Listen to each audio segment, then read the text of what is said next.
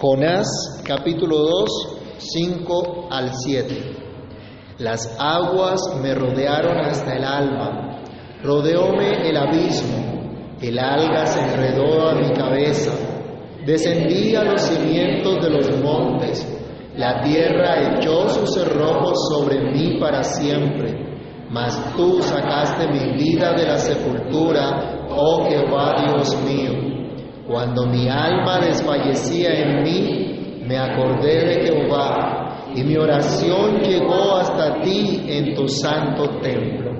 Padre que estás en los cielos, en el nombre del Señor Jesús, te damos gracias por tu palabra, gracias por el privilegio que tenemos de acercarnos a ti, de ser instruidos a través de tu palabra. Por favor, Señor, danos tu gracia, danos tu Espíritu Santo, permite que seamos iluminados por tu Espíritu para comprender tu verdad, para comprender la enseñanza, que en la reflexión que tengamos de tu palabra tú quieras hablar a nuestras vidas, hablar a nuestros corazones. Señor, que tu palabra no vuelva a ti vacía, sino que haga lo que tiene que hacer en cada uno de nosotros. Glorifica tu nombre hoy en medio nuestro, oh Dios. Te lo imploramos en acción de gracias, en el nombre maravilloso de Cristo nuestro Salvador. Amén y amén. Pueden tomar asiento, hermanos, y vamos a estar muy atentos a esta meditación de las Sagradas Escrituras.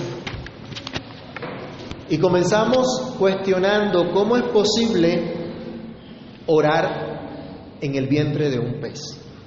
¿Cómo es posible tener confianza en un lugar desconocido sin saber si se podrá salir de él? ¿Cómo es posible que un pecador que merece la muerte, que merece la separación de Dios por la eternidad, pueda clamar a Dios y ser escuchado? ¿Qué garantía tendría Jonás en el vientre del pez que iba a salir de allá? Que vería el templo de Dios. ¿Eran suficientes los hechos de Dios hasta ahora para fomentar en Jonás arrepentimiento y fe en Dios? Pensemos un poquito en estas cosas a la luz de la oración de Jonás en el vientre del pez y específicamente en esta sección de su oración que como habíamos dicho antes, extrañamente es un salmo de acción de gracias que proclama el profeta estando en el vientre de un gran pez, en un lugar extraño, en un lugar incómodo para orar, pero un lugar preparado por Dios, como también habíamos dicho antes, para dar gran liberación a su siervo y a través de él a muchos otros también. Todo esto se da en cumplimiento de propósito eterno de Dios, de la voluntad de Dios en la que Jonás sería una señal de aquel que vendría un día y llevaría el castigo eterno del pecado del pueblo de Dios, que descendería un día a la tumba, pero que resucitaría el tercer día, así como Jonás estuvo en el vientre del pez tres días y tres noches. Aunque este hombre no percibió claramente lo que Dios estaba haciendo o lo que Dios iba a hacer con su vida, ahora, cuando se ve salvado de la muerte, con profundo gozo, eleva su oración a Dios. Y aunque vimos en los versículos iniciales de esta oración, tenía una perspectiva equivocada, pero a pesar de ello, pudo decir al Señor su Dios, mi oración llegó hasta ti. Así titulamos nuestra reflexión y quiero que mediten eso. Mi oración llegó hasta ti. Y dice el primer versículo de nuestro texto, el verso 5, las aguas me rodearon hasta el alma. Él está diciendo, mi oración llegó hasta ti aunque estuve en el abismo. En este versículo Él comienza a repetir lo que ya había dicho en el versículo 3 y con admiración y con gozo escuchamos las palabras del profeta en esta parte de su oración diciendo, mi oración llegó hasta ti, aunque había descendido al abismo, al lugar profundo de donde nadie regresa, al fondo del mar, agonizando, estando al borde de la misma muerte, con el agua al cuello. ¿Ha escuchado esta expresión en algún momento? ¿La ha utilizado de pronto? Ok. Literalmente este hombre tenía el agua al cuello, fue lanzado al mar, incluso más. Y nuestra traducción interpreta, las aguas me rodearon hasta el alma, o sea, todo mi ser, todo lo que yo soy, ¿Alguna vez entonces ha estado en una situación similar? Hoy nosotros utilizamos esa expresión para indicar que hay una carga de problemas, hay una carga de aflicciones que no nos dejan respirar tranquilos, que incluso están a punto de enloquecernos o de quitarnos la misma vida. ¿Alguno se ha visto alguna vez en esa situación? Yo creo que no, eso no pasa acá, ¿cierto? Por su rebeldía, por su pecado, Jonás estaba a punto de morir. Fue lanzado a un mar embravecido, estuvo a punto de ser ahogado. Y literalmente tuvo el agua, el agua hasta el cuello y hasta más. Su condición era totalmente desesperada y no podría salir de esa condición por sus propios medios, por su propia capacidad. Cayó, dice él, en las profundidades sin esperanza. Dice, rodeóme el abismo o me envolvió el abismo. Eso fue lo que Jonás tuvo que experimentar. Aunque no declara la razón de ello, que a la luz de todo lo que hemos visto en la escritura, en la historia narrada hasta ahora en el libro, nosotros conocemos que fue por causa de su pecado, por causa de su rebeldía, lo que estaba ocurriéndole. Pero él dice, me rodeó el abismo. Hermanos, la triste realidad del pecado es que nos engaña ofreciéndonos placeres, ofreciéndonos falsa seguridad, ofreciéndonos la idea equivocada de salirse con la suya, de hallar satisfacción en las acciones pecaminosas, llámense como se quieran llamar. Pero al final, ¿a qué nos lleva ese engaño? A una sin salida. Y difícilmente entendemos lo que nos dice Proverbios 14, 12. Por favor, alguien que lo lea. Proverbios 14, 12.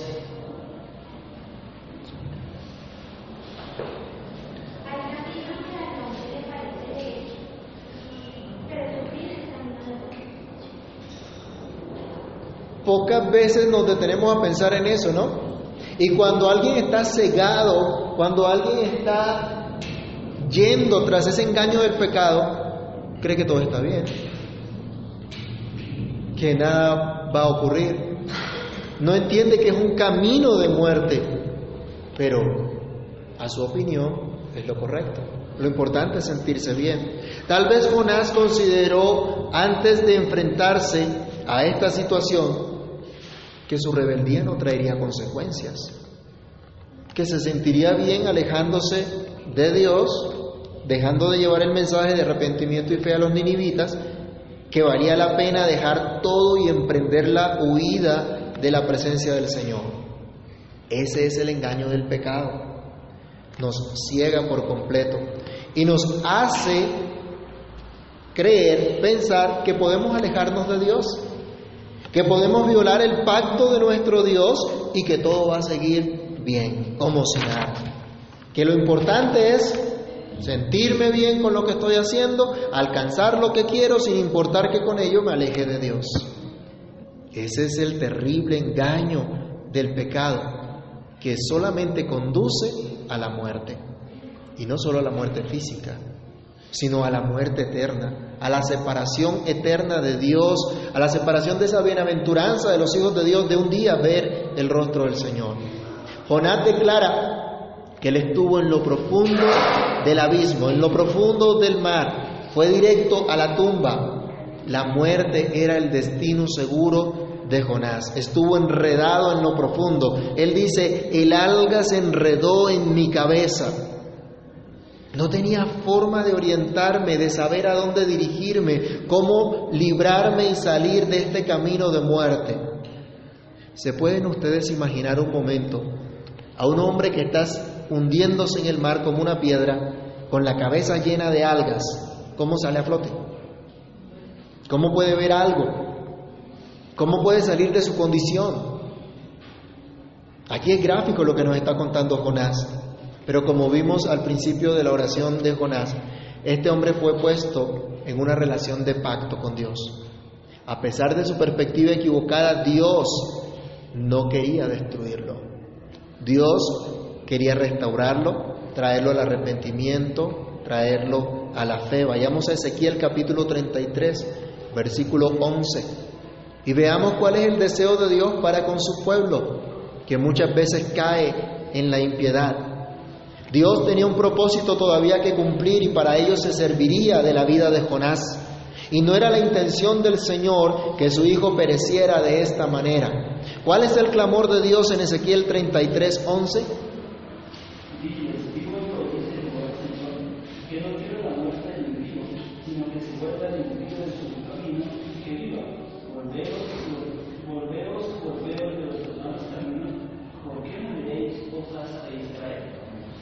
Por este deseo de Dios Jonás no pereció. Leamos Jonás 1.17. Recordemos lo que había ocurrido.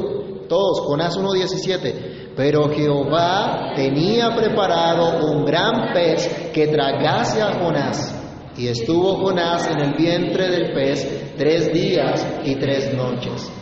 Es por esto que Dios escuchó a Jonás, escuchó su clamor angustiado.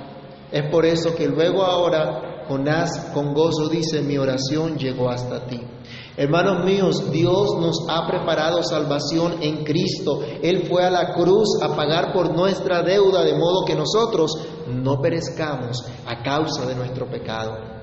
Y si hoy en día estamos yendo por malos caminos, a pesar de ser siervos de Dios, es hora de clamar al Señor por su misericordia en Cristo. Es hora de que nos alejemos de nuestras maldades, que clamemos al Señor desde lo profundo de nuestro ser y podamos ver la maldad de nuestro pecado. Roguemos al Señor sinceramente su perdón, su restauración y que podamos nosotros también decir con gozo como este hombre, aunque estuve en el abismo, mi oración llegó hasta ti. Dice el versículo 6 de nuestro texto, descendí a los cimientos de los montes, la tierra echó sus cerrojos sobre mí para siempre, mas tú sacaste mi vida de la sepultura, oh Jehová, Dios mío. Jonás está diciendo, mi oración llegó a ti, me sacaste de la sepultura, y es nuestra segunda reflexión en este versículo. Ahora Jonás da más detalle de lo que había dicho en el versículo 2. Ilustra literalmente lo que sufrió. Él dice, descendí a los cimientos de los montes, pero de allá, Señor, tú me sacaste. De las raíces de la tierra. Aquí se nos está diciendo, las algas lo habían enredado y lo habían llevado hasta las profundidades de la tierra. Y él dice, esos cimientos de las montañas o esas raíces de las montañas, allá iba, allá era mi destino, al lugar de muerte. Pregunta, ¿sería posible salir de allí? No se nos dice que Jonás tuviera un tanque de oxígeno o que tuviera capacidades de buceo y no tenía tiempo, la muerte era inminente para él. Pero Dios había preparado salvación para Jonás, aunque no lo merecía. Dios había determinado salvarlo, aunque figurativamente ya Jonás estaba muerto. Dios lo sacó del abismo, lo sacó de ese foso, de esa sepultura. Y yo me pregunto, hermanos, ¿qué es lo que ha hecho Dios con cada uno de nosotros en Cristo? Sino darnos vida, sacarnos de la sepultura también. ¿No nos dio vida cuando estábamos muertos en delitos y pecados? Leamos Efesios capítulo 2, del verso 1 al 7. Efesios 2, del 1 al 7.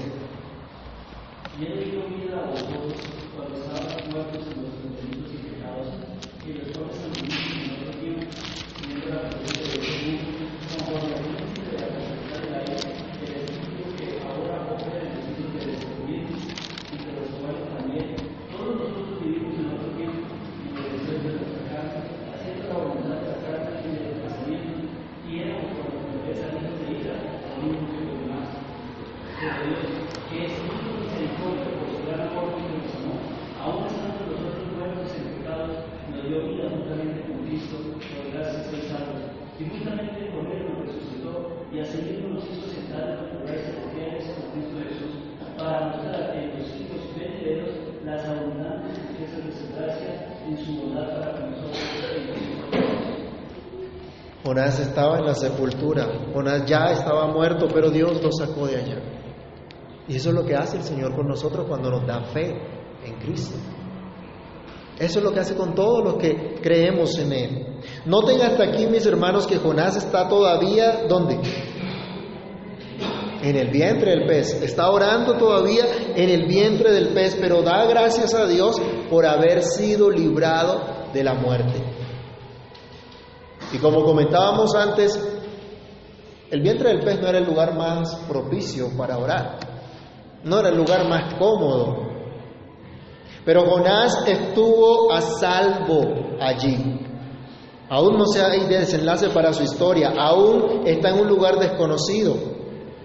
Todavía está por desarrollarse lo que va a pasar con su vida, pero hay una cosa de la que él está seguro, Dios lo ha librado de la muerte.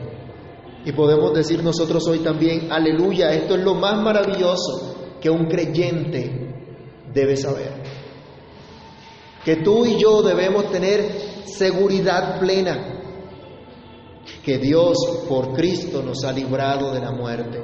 Jonás fue preservado por Dios y por eso pudo dar gracias al Señor porque Dios lo sacó de la sepultura después de haber estado encerrado para siempre. Él utiliza las palabras de, de manera poética diciendo, la tierra echó sus cerrojos sobre mí para siempre.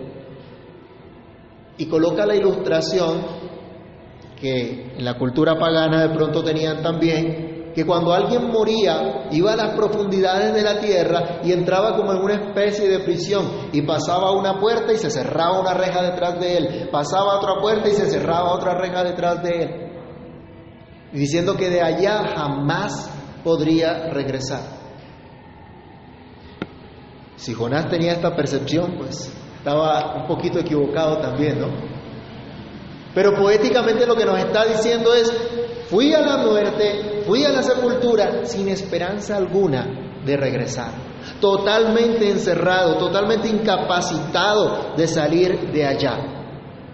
Por eso el hecho de que Dios le conservara la vida representa para él un motivo de gran gozo, de admiración. Por cierto, hablo ahora a todos los que han conocido a Cristo, a los que dicen Cristo es mi Señor y mi Salvador, a todo aquel que dice ser cristiano y parte del pueblo de Dios. ¿Has considerado la maravillosa gracia de Dios salvándote cuando no lo merecías? ¿Librándote de las penas del infierno para siempre? Con admiración y con profundo gozo, ¿consideras la magnífica salvación de Dios? Jonás estuvo a punto de morir pero en su interior clamó a Dios como veíamos antes en el versículo 2 y Dios lo escuchó. A pesar de estar en la sepultura, figurativamente muerto, físicamente próximo a la muerte, Dios lo escuchó, Dios lo libró. Así que Jonás pudo orar diciendo, de allá tú me has sacado. Otra vez leamos el versículo 6, descendí a los cimientos de los montes, la tierra echó sus cerrojos sobre mí para siempre, mas tú sacaste mi vida de la sepultura, oh Jehová Dios mío, tú me sacaste, tú Señor mi Dios, tú has mantenido tu pacto, tú has sido fiel a tu promesa, tú sigues siendo mi Dios. ¿Qué clase de Dios es este que hace tremendas maravillas? ¿Cómo no exclamaremos nosotros junto con el pueblo de Israel? Como decía en Éxodo 15, 11, ¿quién como tú, oh Jehová, entre los dioses? ¿Quién como tú, magnífico en santidad, hacedor de, maravillosas, en maravillosas hazañas, hacedor de prodigios? Sin merecerlo, Jonás fue librado de la muerte. Fue librado de ser desechado para siempre delante de Dios. Y estando muerto, como figurativamente decía, Dios lo sacó de la sepultura. No fueron sus fuerzas, no fueron sus artimañas, no fueron sus capacidades lo que lo mantuvieron con vida. Fue el Señor del pacto el que preparó un gran pez que tragase a Jonás y que estuviese en el vientre de ese pez tres días y tres noches. Por eso Jonás exclama, a pesar de estar en el vientre del pez, a pesar de haber llegado al encierro de la muerte, tú, Señor, me sacaste de la sepultura. Ya vimos nosotros que todos, de acuerdo a lo que nos dice Efesios, hemos estado muertos en delitos y pecados. Y que de nuestra condición no podíamos salir sino solamente por la maravillosa gracia de Dios en Cristo.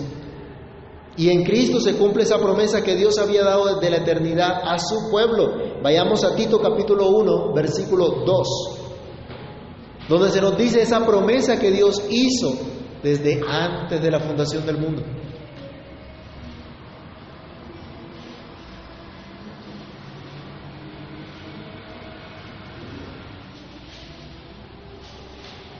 Tito 1.2, ¿qué dice? En la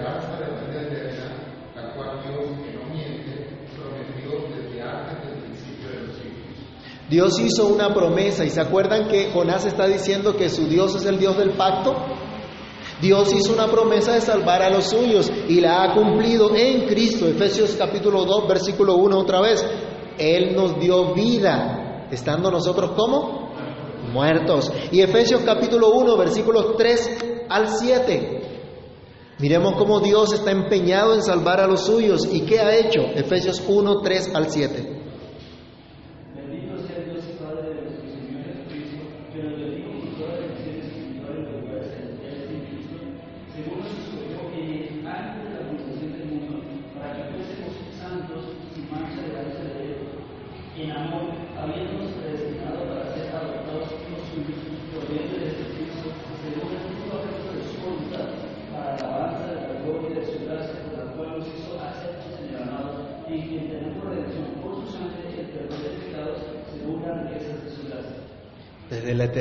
Nos escogió en Cristo para ser su pueblo, para ser librados.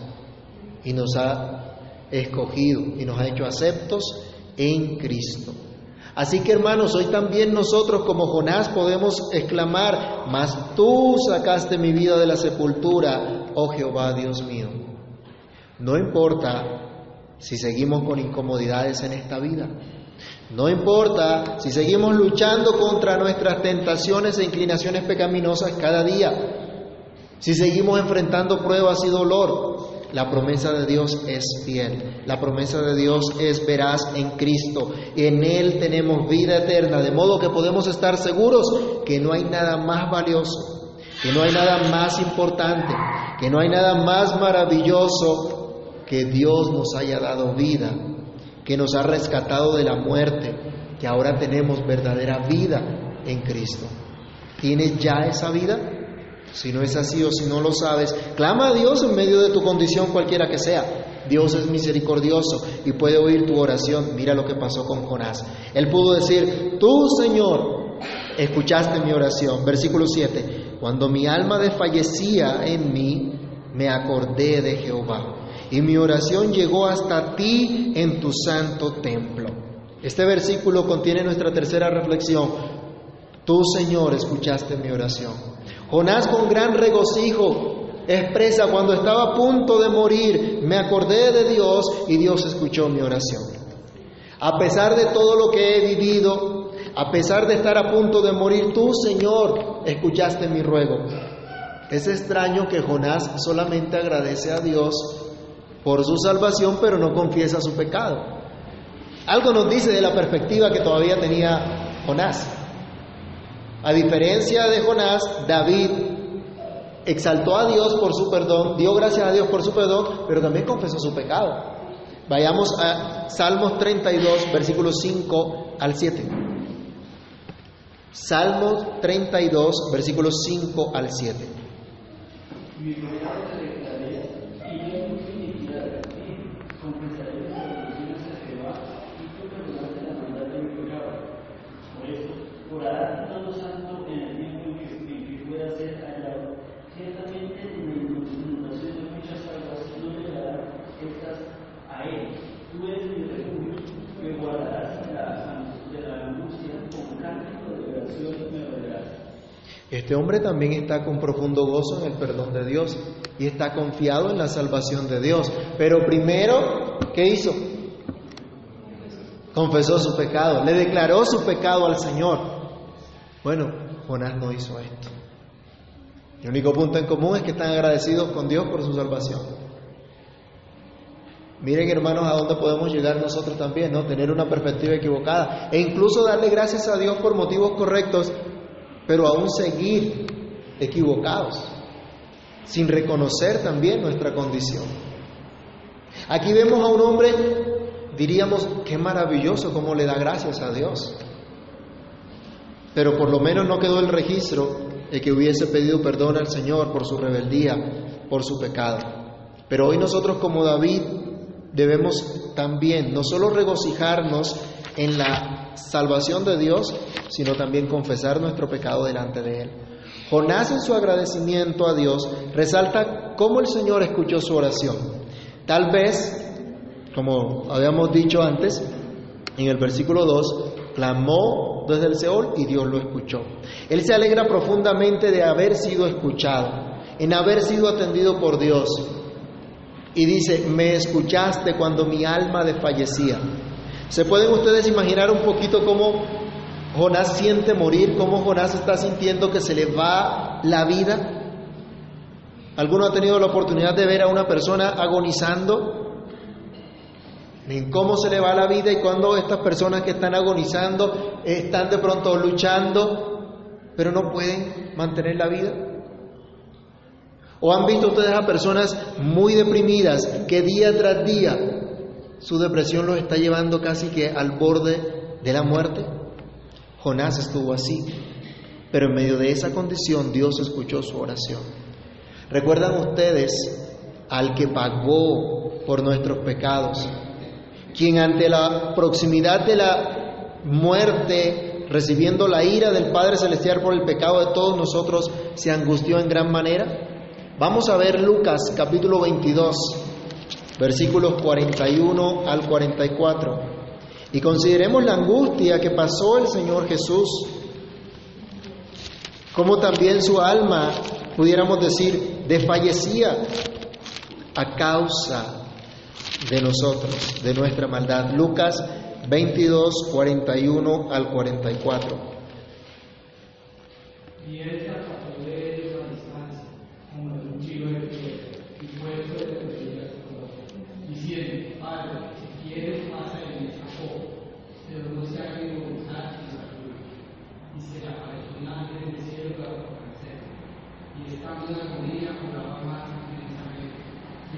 era su dolor, como grandes gotas de sangre que caían hasta la tierra. Dice que el sudor eran como grandes gotas de sangre. Mire la angustia que sufrió el Señor, la agonía que tuvo, pero fue escuchado por el Padre Celestial.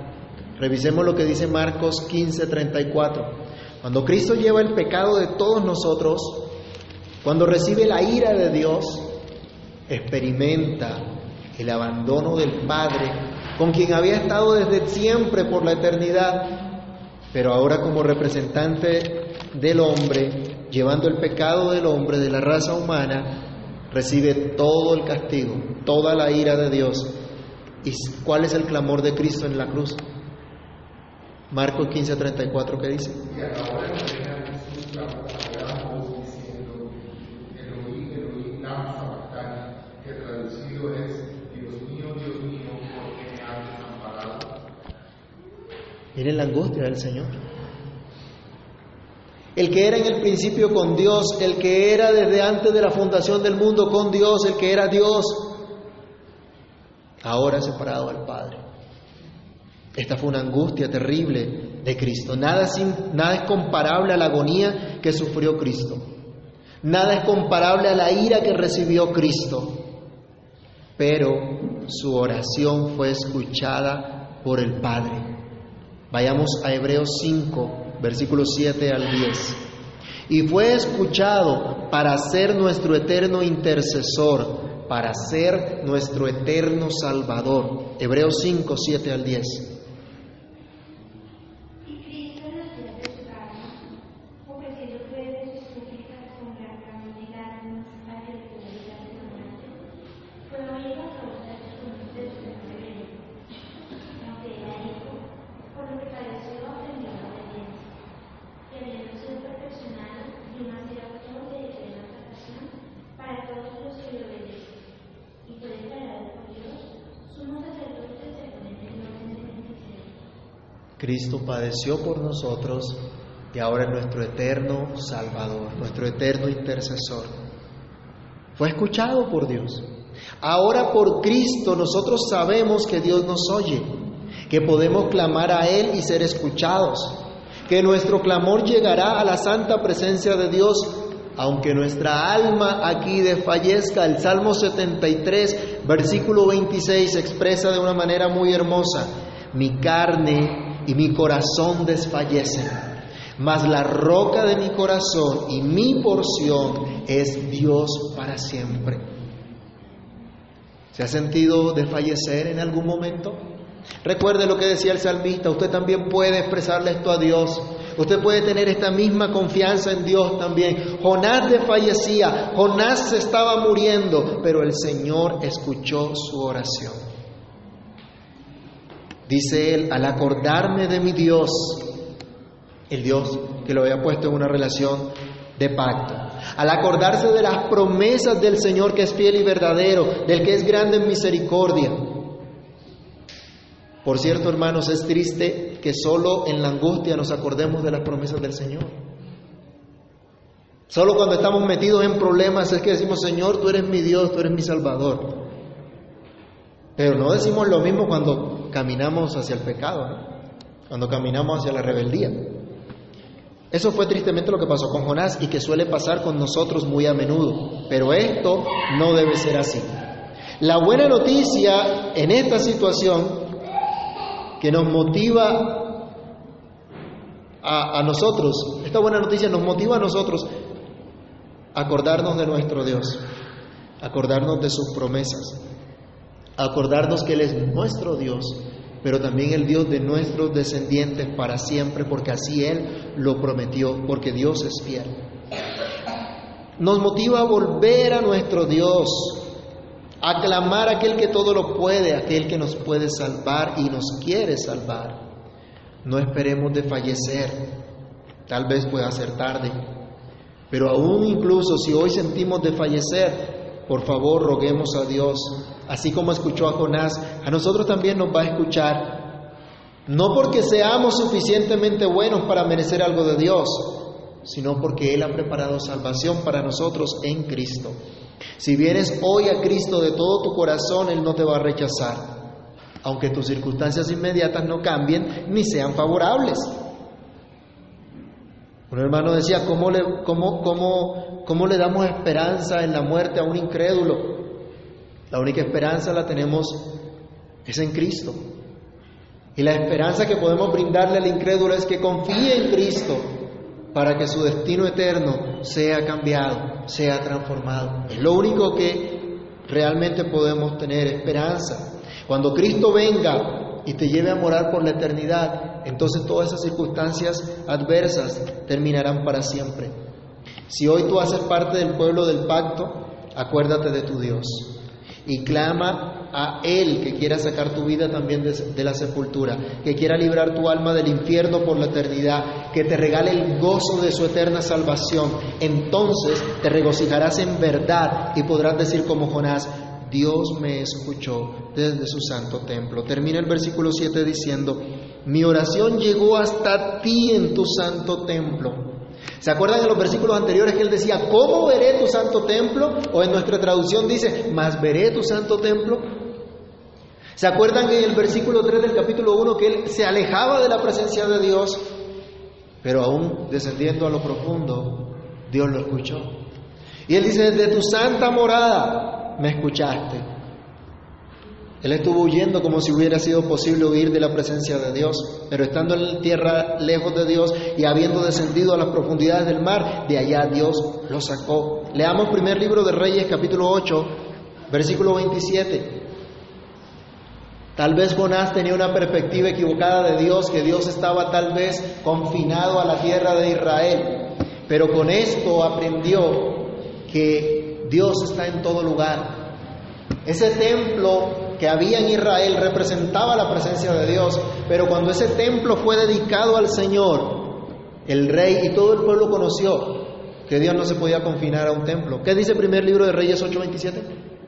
Pero es verdad que Dios morará sobre la tierra. He aquí que los cielos, los cielos de los cielos, no te pueden contener, cuanto menos esta casa que yo he edificado. Dios no se podía confinar a una casa, a un templo, pero ese templo representaba la presencia de Dios y la buena voluntad de Dios para con su pueblo. El Dios que está en todo lugar, que lo conoce todo, que lo ve todo, atendió la oración de Jonás, porque es un Dios grande en misericordia y verdad, un Dios que guarda el pacto con su pueblo. Con profunda humildad y con toda certeza, de poder llegar a la presencia de Dios mismo, no por nuestros méritos, sino por los méritos de nuestro Señor y Salvador Jesucristo, hoy podemos acercarnos a Dios, hoy podemos clamar a Dios y gozarnos en que Él se haya dignado escuchar nuestra oración, en que Él haya querido salvarnos, en que nos haya querido traer a ser parte de su pueblo, en que nos haya querido tomar como instrumento en sus manos para dar a conocer también a otros su grande salvación. En conclusión, hermanos, consideremos las cosas por las cuales Dios nos ha permitido pasar hasta ahora. Incluso aquellas situaciones adversas que nos han sobrevenido a causa de nuestros propios pecados. Y entendamos que en todo eso Dios nos está conduciendo al arrepentimiento, a la fe en Cristo, para ser restaurados a una real comunión con nuestro Señor. Roguemos no solamente por las situaciones difíciles, a veces nuestra oración solo es, Señor, ayúdame porque no tengo para comer. Señor, socórreme porque estoy enfermo. Señor, ayúdame para pagar el arriendo. No digo que no ore por esas cosas, porque Dios sabe de qué cosas tenemos necesidades pero oremos por nuestra salvación y la salvación de otros. A veces simplemente damos por sentado nuestra salvación porque hemos hecho una confesión de fe y somos parte del pueblo del pacto. Pero todos los días dependemos del Señor. Cuando le decimos al Señor en el Padre nuestro, no nos metas en tentación, ¿eso cuando lo decimos? ¿Cada año? Todos los días. Todos los días dependemos de Él. Así que debemos todos los días pedir por nuestra salvación y también por la salvación de otros. Esto lo está aprendiendo duramente Jonás. Jonás merecía la muerte, pero Dios lo salvó. Y la concepción de Jonás está siendo confrontada. Más adelante vamos a mirar cuál era la percepción que él tenía de Nínive. Y Dios le está diciendo, así como ellos no merecen absolutamente nada, tú tampoco. Aunque seas parte del pueblo del pacto. Aunque seas un profeta aunque seas un siervo reconocido de Dios, no mereces nada delante del Señor. Así que roguemos por nuestra salvación y por la salvación de otros. Roguemos que podamos perseverar en la gracia de Dios para seguirle y servirle, para obedecer sus enseñanzas, para poner por obra sus enseñanzas en nuestro diario vivir. De modo que otros vean la obra de Dios en nuestras vidas. Hermanos, roguemos que cada vez más podamos ser alejados del pecado, que crezcamos en la gracia, en el conocimiento de nuestro Señor y Salvador Jesucristo y que nuestra perspectiva de Dios, nuestra perspectiva de la vida, se ajuste cada vez más a la luz de su palabra. Que aprendamos a regocijarnos en su gran perdón, en su eterna salvación y que le adoremos de una manera constante, de una manera fiel y que nuestra vida diaria refleje esa adoración y ese agradecimiento al decir, mi oración llegó hasta ti, mostrando un verdadero compromiso de vivir para la gloria de Dios y no para nuestros caprichos, no para nuestros deseos egoístas, no para satisfacer nuestras inclinaciones pecaminosas. Así que hermanos, que el Señor tenga misericordia de nosotros y que hoy también escuche nuestra oración. Oremos, Padre que estás en los cielos, en el nombre del Señor Jesús te damos gracias por haber escuchado a Jonás en medio de su angustia, en medio de su agonía. Gracias Señor porque a pesar de su rebeldía tú mantuviste tu pacto y lo pusiste por señal para nosotros, por señal del que resucitaría después de tres días de haber padecido la muerte para salvarnos a nosotros. Gracias Señor, porque a través de lo que padeció Jonás, entendemos que el padecimiento de Cristo, que fue perfecto, que nunca pecó, fue el padecimiento que nos permite hoy a nosotros acercarnos a ti y estar seguros que nos oyes y que nos quieres librar de la muerte, que no quieres dar salvación. Señor, te pedimos hoy que tengas misericordia de nuestras vidas y que nos perdones, porque como Jonás somos rebeldes, porque también como Él, Señor, aún conservamos perspectivas equivocadas. Ay, Señor, ayúdanos. Ayúdanos a entender a través de todas las cosas que tú nos enseñas en nuestro diario vivir a través de tu palabra y a través de las circunstancias que nos has permitido vivir, Señor. Que tú no quieres nuestra muerte, que tú no quieres nuestra destrucción, sino que volvamos a ti, que volvamos en arrepentimiento y fe, que volvamos a ti para tener esa profunda comunión contigo. Oh Señor, perdónanos y límpianos de todas nuestras iniquidades. Escudriñanos, Señor. Escudriña nuestro corazón. Y haznos entender incluso nuestros pecados ocultos para que te adoremos en verdad, confesemos nuestros pecados y nos regocijemos en tu salvación.